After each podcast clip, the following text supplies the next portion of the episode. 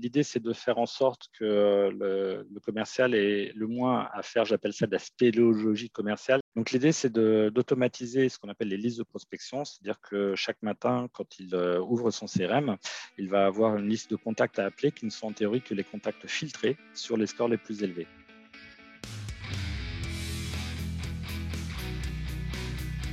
Bonjour, je suis Julien Lesper, directeur associé au sein d'UpTo, le spécialiste de la vente et des commerciaux. Depuis 15 ans, nous aidons les dirigeants et patrons du commerce à se renforcer commercialement en recrutant de bons commerciaux, en formant leur force de vente aux méthodes qui marchent et en se transformant commercialement avec de nouvelles méthodes de vente et d'acquisition client. Vous écoutez Vive la vente, le podcast qui vous apportera des solutions simples à mettre en pratique pour booster l'efficacité de votre équipe et vous transformer commercialement. Si vous voulez échanger sur ce qui a été dit, N'hésitez pas à commenter le post de l'épisode sur LinkedIn. Je réponds à toutes et tous. Et cela nous aide à faire connaître l'émission à d'autres dirigeants qui cherchent à développer leur équipe commerciale. Et si ce podcast vous plaît, je vous invite à vous abonner et mettre 5 étoiles sur Spotify ou Apple Podcast. Bonne écoute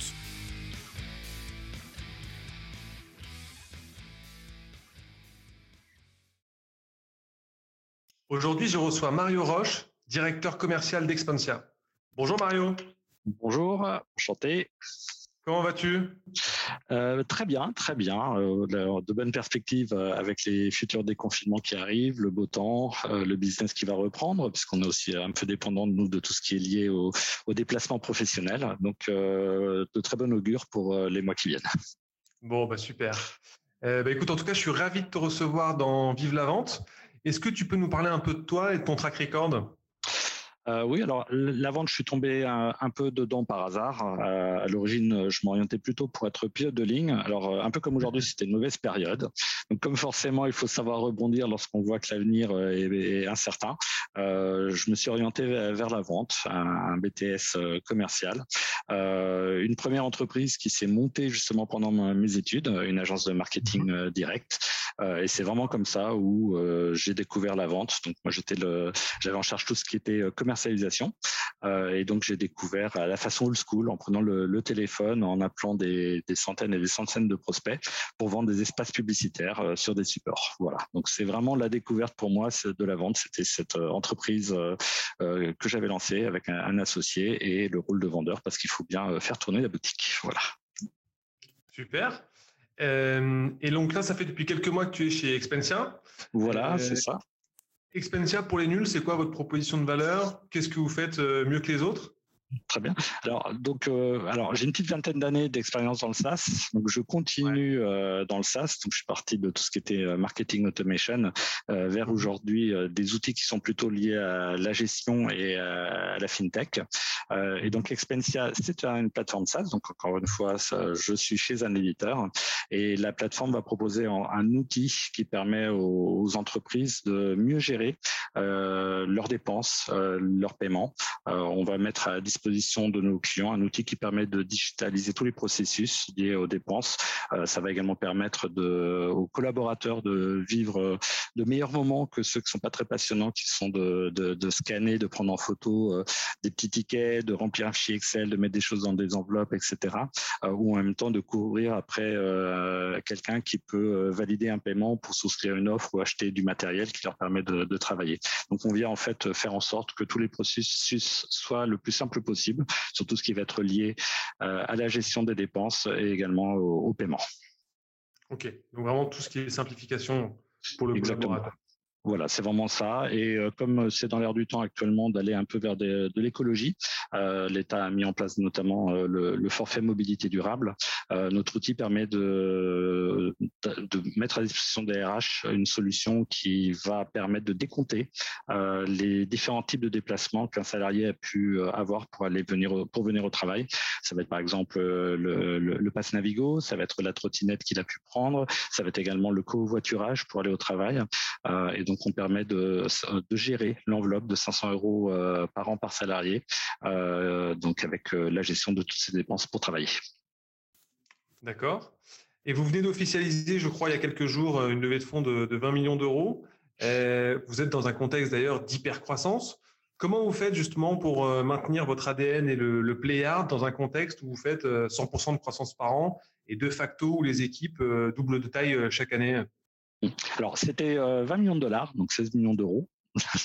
ça reste un chiffre élevé quand même. Euh, mais voilà, c'est une belle levée de fonds. Alors maintenant, on se considère vraiment dans la phase euh, scale-up.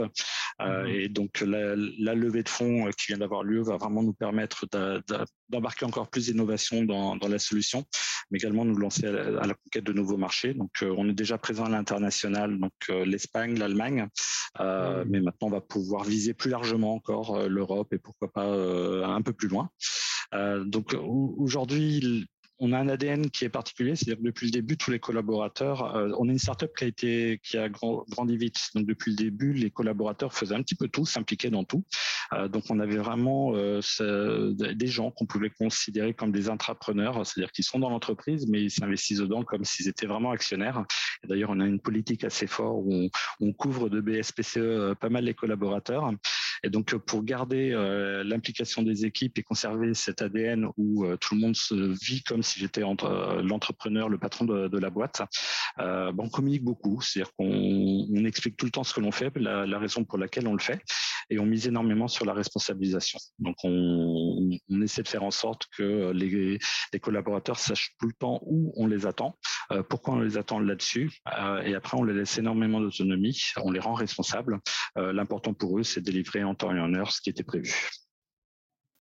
Ok, eh ben, hyper intéressant. Et justement, comment tu fais pour, euh, euh, les inscrire dans le temps? Euh, Ça se passe comment justement pour obtenir des BSPCE chez Expensia? Alors, ça, ça va être différentes choses. Ça va être par exemple euh, le niveau d'implication. Alors, on est sur euh, des profils commerciaux. Moi, je gère des profils commerciaux. Donc, sur ces gens-là, euh, la plupart du temps, c'est par exemple l'over-achievement, un commercial mm-hmm. qui va véritablement au-delà de, de sa performance. Donc, ça, ça, au bout d'un moment, on se dit il y a une réelle implication puisqu'il maintient un rythme dans le temps. ça justifie peut-être de lui donner des, des, actions de la société. on va avoir également peut-être le, je parlais tout à l'heure de, collaboration.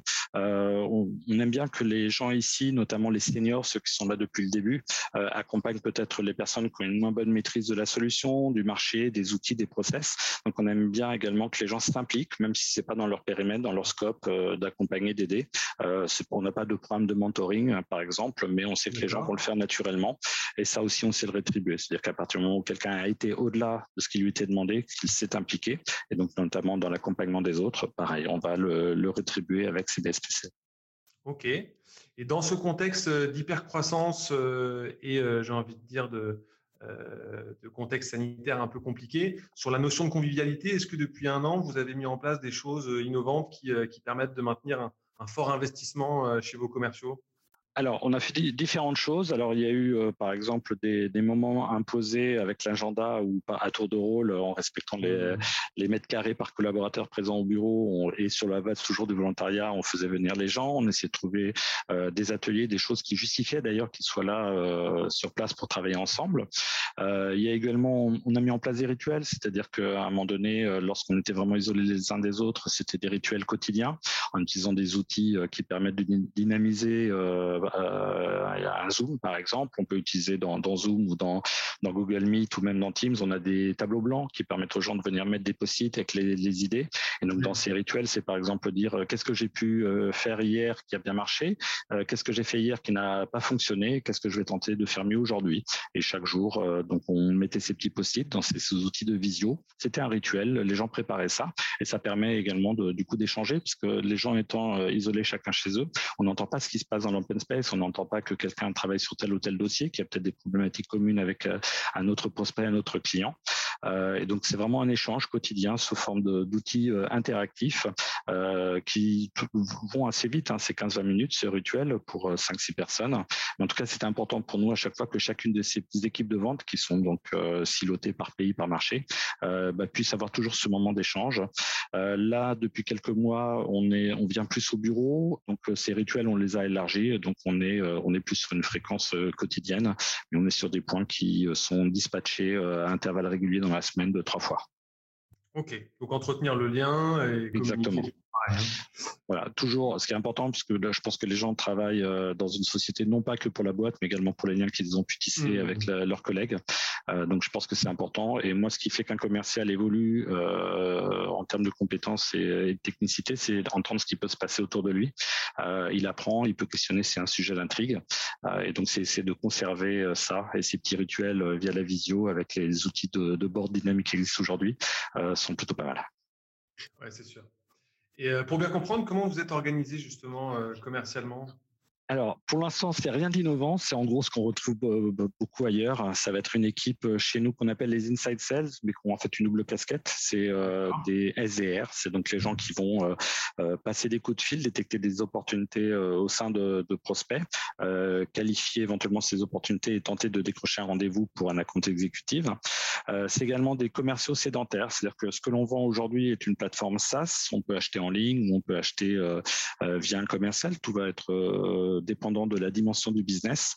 Et pour les deals un peu intermédiaires où le client euh, a quand même besoin d'un minimum d'accompagnement euh, autre que juste laisser sa carte bancaire sur le site et créer son compte euh, en self-service, ils vont être sur de l'accompagnement. Donc c'est vraiment de la prise de rendez-vous, de la qualification, mais également vont faire de, de la vente rapide sur des cycles rapides et sur des comptes qui sont souvent des, des TPE ou vraiment des petites PME. Ok. Ensuite, on va avoir donc l'équipe à compte exécutive euh, qui va être splittée chez nous euh, par marché, donc France, Espagne, euh, Allemagne, et on va avoir également un split sur des mid et des larges à compte. Donc le mid chez nous, ça va être vraiment le, les, les PME et les ETI, les ETI de jusqu'à taille moyenne, et ensuite on va avoir les grandes ETI et les grands comptes qui seront gérés par une autre équipe. Donc ça, c'est vraiment la, partie euh, business acquisition, business développement acquisition, pardon. Et ensuite, euh, on va avoir la feed, euh, la rétention du client, l'accompagnement de long terme, le foisonnement, le upsell, le cross-sell, qui seront délivrés par une par des profils qui ont une double casquette CSM et qui compte manager. Ok. Voilà, donc je pense que c'est vrai, ça couvre tout le, je pense le, le, life cycle stage du client, de la phase de détection du prospect jusqu'au closing, l'onboarding et la rétention. Ok, justement, si on prend, euh, si on passe en, revue un cycle de vente chez Expensia, comment ça se passe de la prospection jusqu'au closing? Alors, de, la prospection, alors on est sur un univers un peu particulier, euh, parce qu'on va joindre des DAF, des, RH. Euh, il y a beaucoup moins, par exemple, de, décideurs DAF ou RH en, France qu'on peut avoir, par exemple, de, de directeurs marketing, commerciaux, etc. Donc, on est sur déjà des, des missions euh, d'identification de prospects qui prennent du temps parce qu'il faut identifier les entreprises où on va trouver facilement ce, profil-là, euh, où on va pouvoir le joindre. C'est des gens qui sont peut-être des fois moins digitalisés que ne le seront d'autres profils. Donc, il faut arriver à les trouver quelque part sur des bases de données ou sur euh, les réseaux sociaux. Et ensuite, arriver aussi à, les joindre, avoir une réponse. Donc, déjà, ça, ça prend du temps. Il faut compter à peu près, lorsqu'on va faire un, plan de compte, une sélection de, de comptes en utilisant ce qu'on appelle la compte-based marketing chez nous. Deux mois avant d'arriver à obtenir peut-être un premier échange ou à disqualifier un lead. Euh, et lorsqu'on va trouver euh, une opportunité de business, c'est-à-dire un dossier qui a l'air concret sur euh, du mid-term ou du short-term, pour le coup, on va être sur des cycles de vente qui vont être de l'ordre de trois mois à peu près. pour les entreprises de taille moyenne et sur les grands comptes, là, on est plutôt sur, on va dire, un, quelque chose qui est de longue haleine. Ça va être de six mois jusqu'à 18 mois. Ok. Euh, ok. Et si on ouvre un peu le, capot de votre machine de vente, euh, qu'est-ce qui est remarquable dans votre exécution commerciale? Qu'est-ce qui explique la, performance euh, chez tes sales? Alors, on est dans un univers particulier. on parle de d'interconnexion avec des outils ERP. Donc, quand on dit le mot SAP, par exemple, je pense que mmh. ça fait déjà peur à beaucoup de gens. donc, on est sur un outil qui évolue dans un écosystème très technique et qui demande énormément d'expérience et de connaissances. Donc euh, forcément, un commercial qui, euh, qui arrive dans cet univers-là va pas avoir dès le départ euh, l'expérience, la connaissance qui peut lui l'aider à, à, vendre facilement. Ce qui fait que la machine de vente aujourd'hui efficace, c'est la collaboration et l'entraide. C'est-à-dire qu'on a énormément de commerciaux qui spontanément vont aider les, les, plus jeunes, les, les juniors ou ceux qui sont arrivés récemment dans l'entreprise et qui vont donc leur proposer un accompagnement de l'aide, de se joindre à eux sur des meetings, faire peut-être le rôle d'une sorte d'avant-vente si l'autre équipe pré-sales n'est pas disponible. Donc c'est vraiment ce qui fait la différence et qui fait que c'est efficace, c'est cette collaboration et cette entraide au sein de l'équipe commerciale.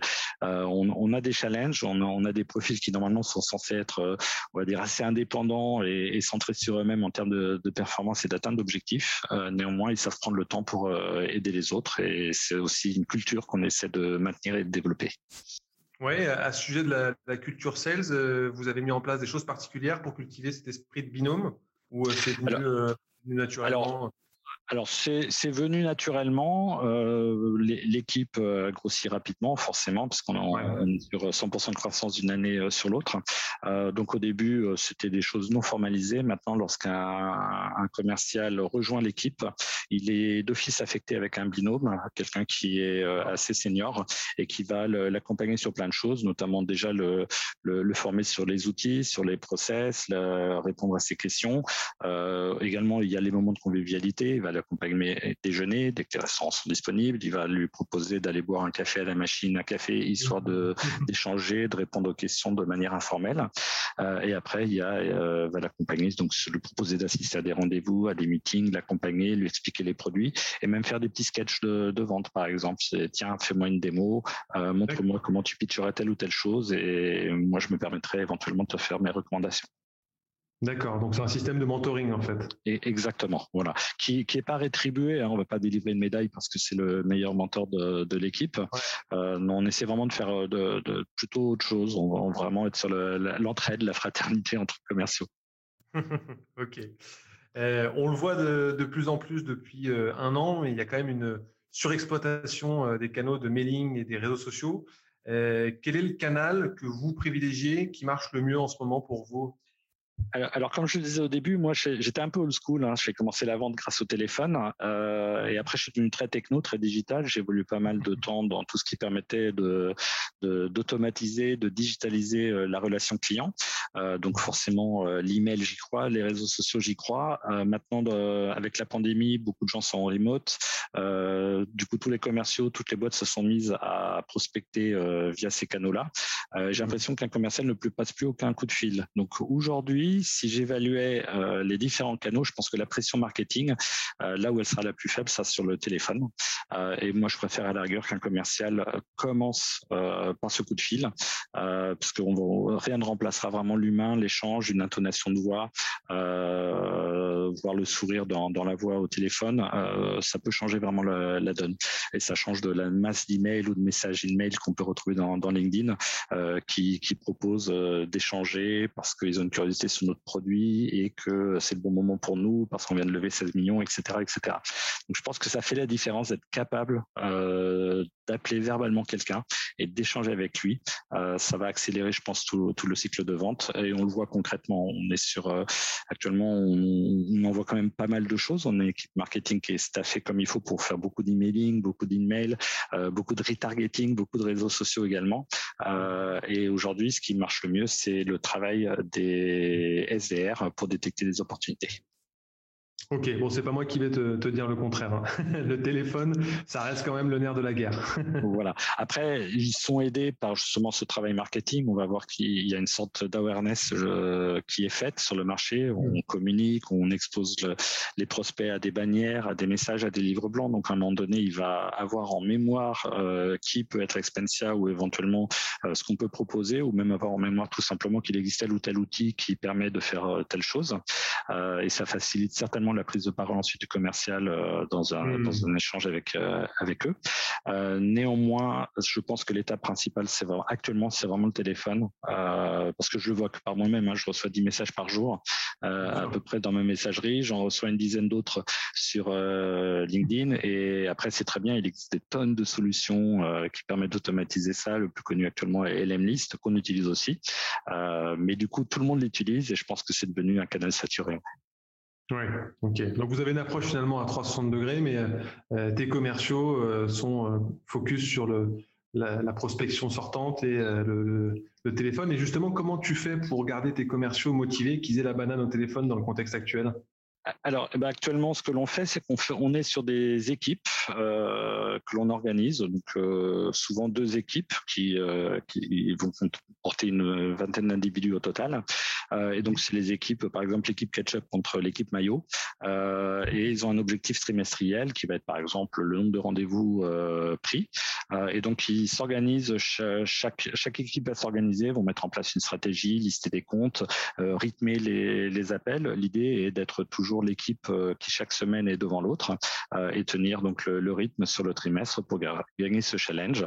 Euh, et encore une fois, du coup, on est vraiment dans du collaboratif, c'est-à-dire qu'on a on a peut-être quelqu'un qui est un peu moins bon pour pour prospecter, mais il est noyé dans une équipe, donc on voit un score global, on voit pas un score individuel, et ça le motive ça, à, s'impliquer. Il n'a pas non plus envie que les autres voient qu'il est peut-être en mmh. difficulté. Il va en tout cas faire les, les efforts pour montrer que quand même il, il essaye. Et au final, donc on a une équipe victorieuse qui va récupérer par exemple des, euh, des, tickets euh, des cartes virtuelles pardon pour acheter sur euh, Uber Eats par exemple ou des, cartes Amazon etc qui sont distribuées à toutes les personnes de l'équipe victorieuse bien entendu voilà. Donc c'est vraiment la gamification, le challenge, avec la possibilité de suivre dans le CRM les, les, scores de chaque équipe.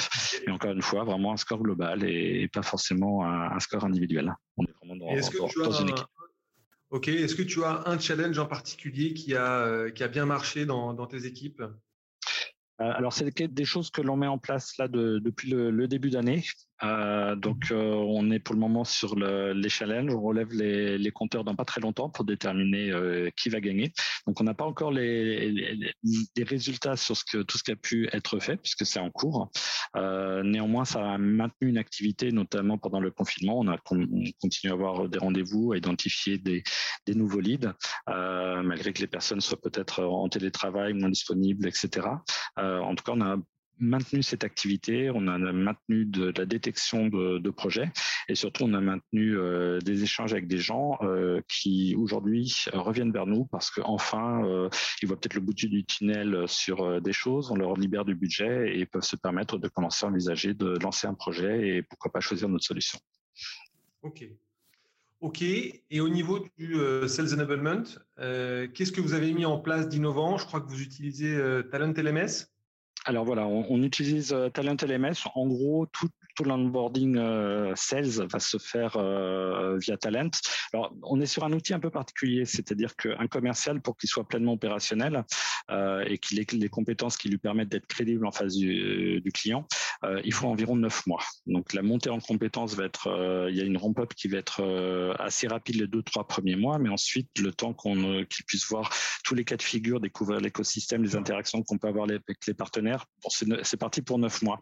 Euh, et donc, euh, il faut qu'on essaie de raccourcir ces neuf mois. Donc, Talent LMS donc, euh, permet de former de façon continue et au rythme de l'apprenant, donc du commercial, sur les, les, outils, les concurrents, les solutions, les innovations, sur les méthodes de vente.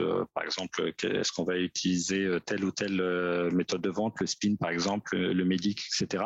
Comment est-ce qu'on il faut les utiliser, des exemples de, de vidéos, euh, de sketchs de vente qui ont pu être faits, également des enregistrements d'appels, etc. Donc on utilise Talent pour euh, accompagner le, le commercial qui vient d'arriver euh, et surtout suivre son, son, évolution. On a des quiz, donc on a des évaluations qui sont faites au, fil de l'eau euh, et on voit le nombre de points qu'acquiert entre guillemets le commercial. Et à partir du moment où il atteint un certain seuil, on peut se dire voilà, il a un niveau de compétence qui est aujourd'hui carré euh, pour réussir pleinement sa mission. et on peut commencer à lui déléguer de plus en plus de grands comptes, à le missionner sur des choses particulières qui nécessitent de la compétence, etc. Et donc c'est Talent LMS qui nous permet de suivre ça. Ok, et c'est bien sûr un parcours qui est euh, individualisé en fonction de si tu arrives en tant que SDR, en tant que BizDev ou en tant que. Exactement. Voilà, en fonction du marché également. Euh, donc euh, chaque marché va avoir ses spécificités. Donc on a aussi des scripts conversationnels que l'on met en place. Euh, donc euh, on a différents outils pour ça.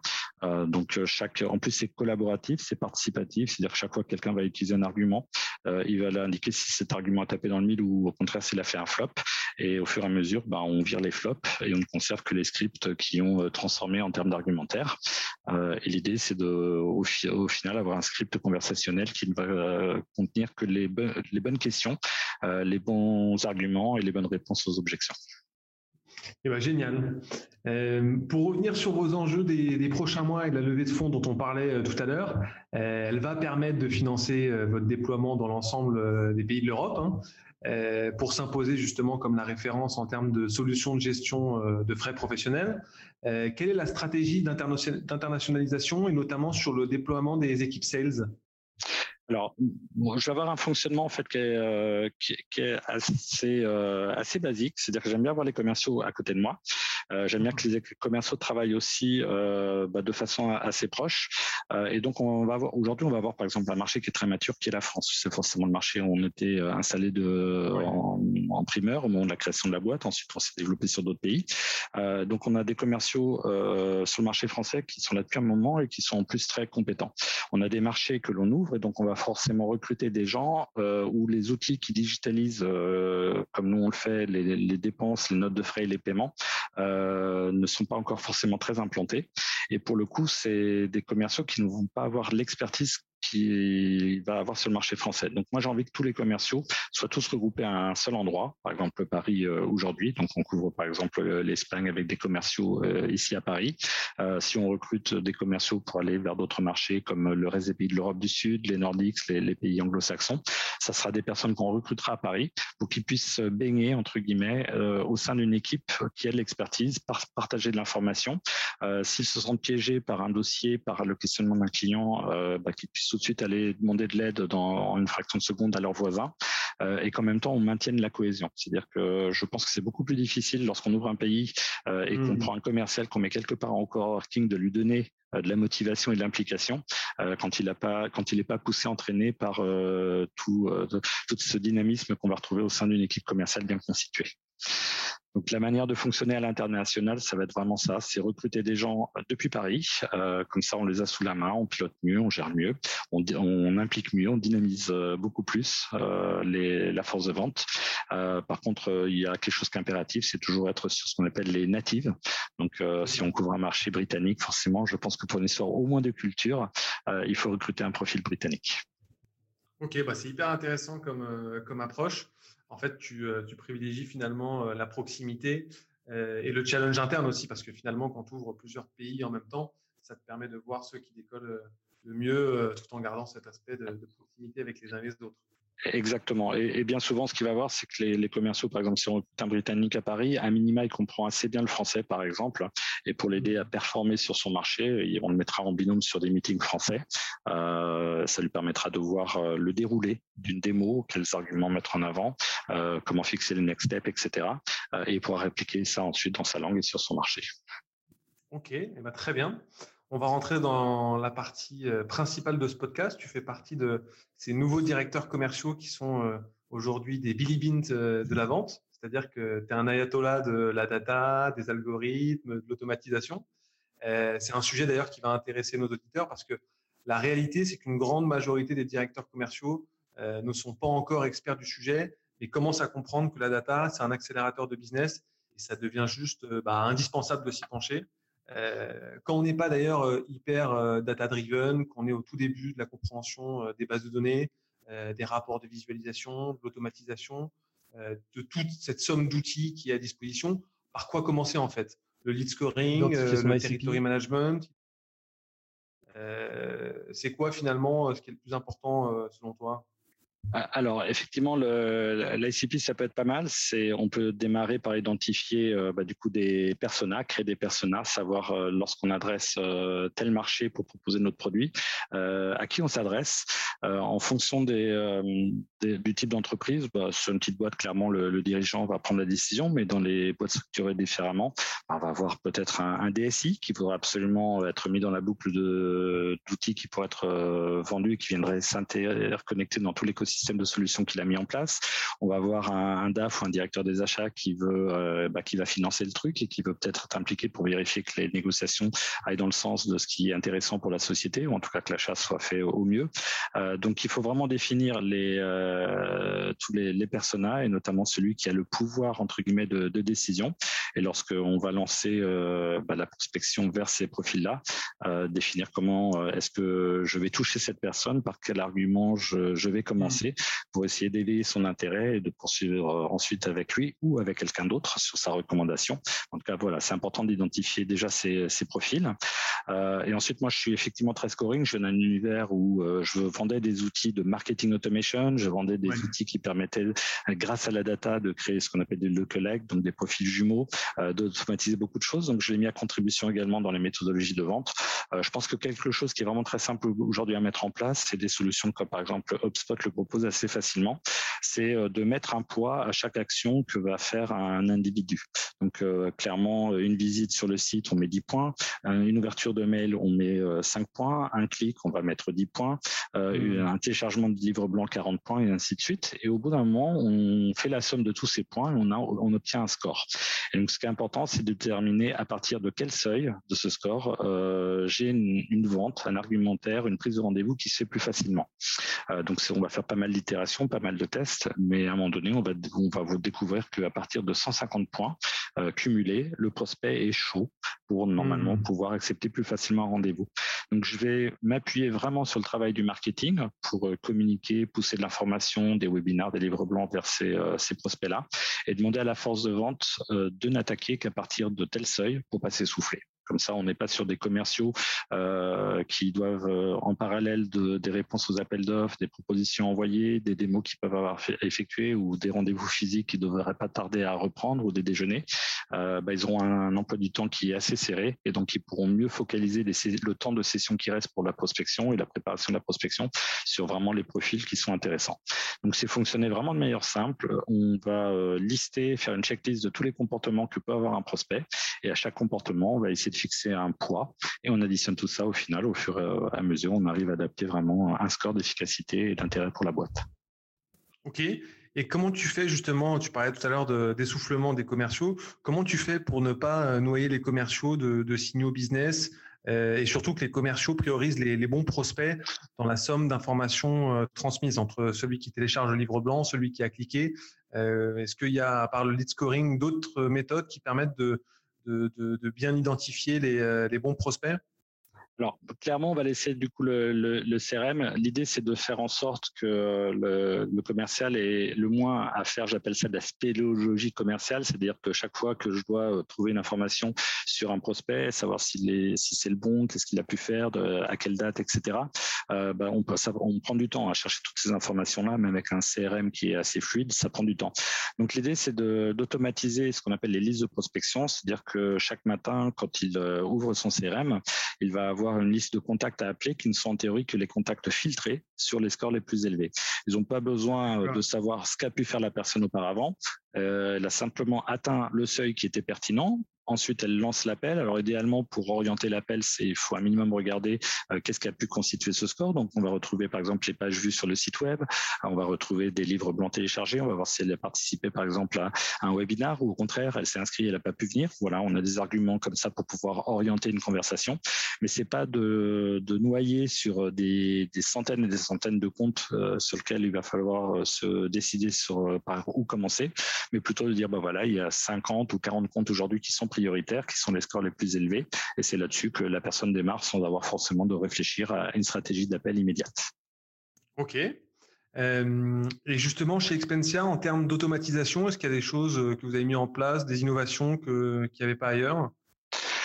Je pense qu'on réplique pas mal de choses qui se font dans, chez d'autres grands acteurs. Hein. par exemple, les, boîtes comme Salesforce sont, hmm. très euh, processées, ont mis en place de très, des choses qui marchent. Donc, euh, c'est refaire ce qu'on peut trouver aussi ailleurs, l'adapter après, par contre, à, à notre marché. Mais c'est vrai que, par exemple, le, on, va avoir systématiquement, lorsqu'un commercial va devoir appeler, euh, il, va, il va pouvoir, en fonction du profil qu'il appelle, remplir ce qu'on appelle le petit questionnaire médic. C'est identifier euh, donc les, bons individus. Euh, également aller chercher des méthodes de vente empathiques, donc euh, avec par exemple la méthode SPIN. Donc il y a une sorte de checklist, des arguments, des questions à poser, des éléments à qualifier qui permettent ensuite de venir dérouler la bonne cadence de vente sur un, sur un compte. Ok. Et comment tu valorises les efforts fournis et comment tu suis les actions commerciales de tes sales? Sans pour autant que ça passe pour du flicage alors, ce effectivement, c'est pour ça qu'on ne va pas forcément suivre le, nombre de coups de fil. Euh, c'est pas forcément ce mmh qu'il y a de, plus euh, pertinent. Euh, ce qu'on va regarder, c'est par exemple, on va demander à un commercial lorsqu'il a eu un succès, euh, pas forcément une vente, mais par exemple, il a réussi à décrocher un rendez-vous contre toute attente au sein d'un compte, alors que ça fait six mois qu'il courait après la personne. Donc, on va plutôt lui demander de partager les astuces qu'il a pu mettre en avant, les process qu'il a tenté. L'idée, encore une fois, c'est qu'il puisse partager ce qui a fonctionné pour décrocher euh, un rendez-vous avec un prospect qui euh, ne répondait pas depuis un petit moment. Euh, et donc, on va plutôt demander, encore une fois, aux commerciaux de partager leur success story, même sur la prospection, même sur la, prise de rendez-vous, et pas que sur, sur la vente. Et on va pas aller sur le commercial qui a passé le plus de coups de fil, sur le commercial qui a fait le plus de rendez-vous, mais plutôt sur des choses qui sont bien passées et pourquoi ça s'est bien passé. Et tout le monde joue le jeu? tout le monde joue le jeu. Alors, on a forcément des gens qui sont euh, qu'on va faire intervenir plus souvent, parce que comme euh, dans, au sein de la société, on va avoir des, top performers, des gens peut-être un petit peu plus en retrait. Euh, l'idée, c'est qu'à un moment donné, on puisse quand même donner la parole à tout le monde et que même que la personne qui est peut-être moins efficace en, en, argumentaire commercial puisse à un moment donné, elle aussi, partager quelque chose qui lui a permis de rentrer dans un compte et de démarrer quelque chose. Ok, ok. Euh, si on se réfère aussi à l'actualité du moment, euh, quel conseil tu pourrais donner aux patrons euh, dont les forces de vente ont du mal à performer actuellement? Alors, deux petites choses, bah, ça sera vraiment maintenir le lien avec les, commerciaux, c'est important. Euh, donc, euh, si, les gens sont tous en remote, clairement, euh, il faut faire des, réunions commerciales qui sont animées, qui permettent à tout le monde d'interagir. il faut aussi communiquer, partager de l'information, quelque chose qui permette aussi aux gens de voir des bonnes nouvelles, que les choses vont dans le bon sens. Donc ça, je pense que c'est important. Donc ça mmh. remotive les gens et ça garde le lien. donc tous ces petits rituels que l'on peut mettre aussi euh, dans la force de vente euh, en, place qui permettent de, garder une dynamique, un échange quotidien. Euh, et après, véritablement, ce, qui marche, c'est cette prospection. Il ne faut pas s'appuyer uniquement sur ce que peut faire le marketing. Il ne faut pas s'appuyer également sur les biddings qu'on a pu faire sur Google pour acheter des mots-clés. il faut à un moment donné que, que l'humain soit au-dessus de tout ça et passe les coups de fil, aller chercher les, bons individus. Alors c'est compliqué, c'était plus compliqué l'année dernière au premier confinement puisque les gens euh, étaient physiquement au bureau, donc il y avait des lignes directes au bureau qu'on pouvait retrouver facilement dans des dans des bases de données. Euh, ensuite, tout le monde s'est retrouvé confiné avec des portables qu'on retrouvait pas forcément. Euh, depuis, les boîtes se sont adaptées, la téléphonie sur IP avec des outils comme Ringover, mmh. Aircall ou même les vieilles solutions téléphonie sur IP d'Avaya ont été mises en place. Donc, on peut à nouveau arriver à joindre les gens. il y a toujours des astuces qui permettent avec de l'amabilité et un peu de malice d'obtenir de la part de la standardiste le téléphone justement IP de l'individu pour pouvoir le joindre. Donc aujourd'hui, ça marche encore. Ça marche même mieux à la rigueur en termes de, rythme et de timing que d'envoyer des, des masses d'emails et d'attendre que ça déclenche quelque part à un moment donné. Donc c'est maintenir vraiment ce, ces prospections. Euh, en général, moi ce que j'essaie, c'est de, de, faire en sorte que le lundi la prospection soit préparée euh, pour la semaine, et ensuite c'est en fonction de, des secteurs que peut couvrir chaque commercial, c'est lui, lui-même choisir les créneaux euh, sur lesquels il va pouvoir lancer la prospection. Et comme c'est quand même quelque chose qui est très barbare, pas lui demander de faire 4 mmh. heures de prospection d'affilée, mais plutôt étaler des sessions de d'à peu près 1h30, euh, voilà, et essayer de, de, se dire dans la journée, je, je être capable d'avoir lancé à minima 30 à 50 hôtels sortants et espérer peut-être avoir 7 à 10 échanges avec un individu pour euh, un rendez-vous. Ok, peut-être une, dernière question justement sur euh, sur la prospection. Euh, comment ça se passe chez Expensia? Est-ce que vous, est-ce que tes commerciaux ils le font de manière individuelle ou est-ce qu'ils le font en meute? Alors auparavant c'était plutôt assez individuel. Avec les challenges maintenant c'est plutôt du travail collectif en meute. Alors les IS depuis un moment eux travaillent entre guillemets en meute. Euh, donc les inside sales organisaient euh, la, répartition des comptes, à prospecter, les, les, les méthodes également, les arguments, euh, mais les commerciaux étaient un peu plus individualistes là-dessus. Donc maintenant on mélange les mmh. sessions de prospection en deux équipes où on mélange tous ces profils et c'est devenu vraiment collaboratif et donc on se dit tiens on y va en meute, on attaque tel et tel secteur, on se met d'accord sur l'argument du moment et on y va. Eh ben génial. Eh ben, écoute, euh, Mario, ce, podcast touche à sa fin. Donc, euh, merci en tout cas pour ton temps et tes tips. Et puis, euh, bah, j'espère à très bientôt. voilà également. merci. Au revoir. Vive la vente. À bientôt, Mario. Si vous voulez échanger sur ce qui a été dit ou me recommander un dirigeant inspirant, n'hésitez pas à commenter le post de l'épisode sur LinkedIn ou bien à me contacter directement. Pour faire connaître l'émission à d'autres dirigeants, le chemin le plus court est de vous abonner et mettre 5 étoiles sur Apple Podcast ou Spotify. À très vite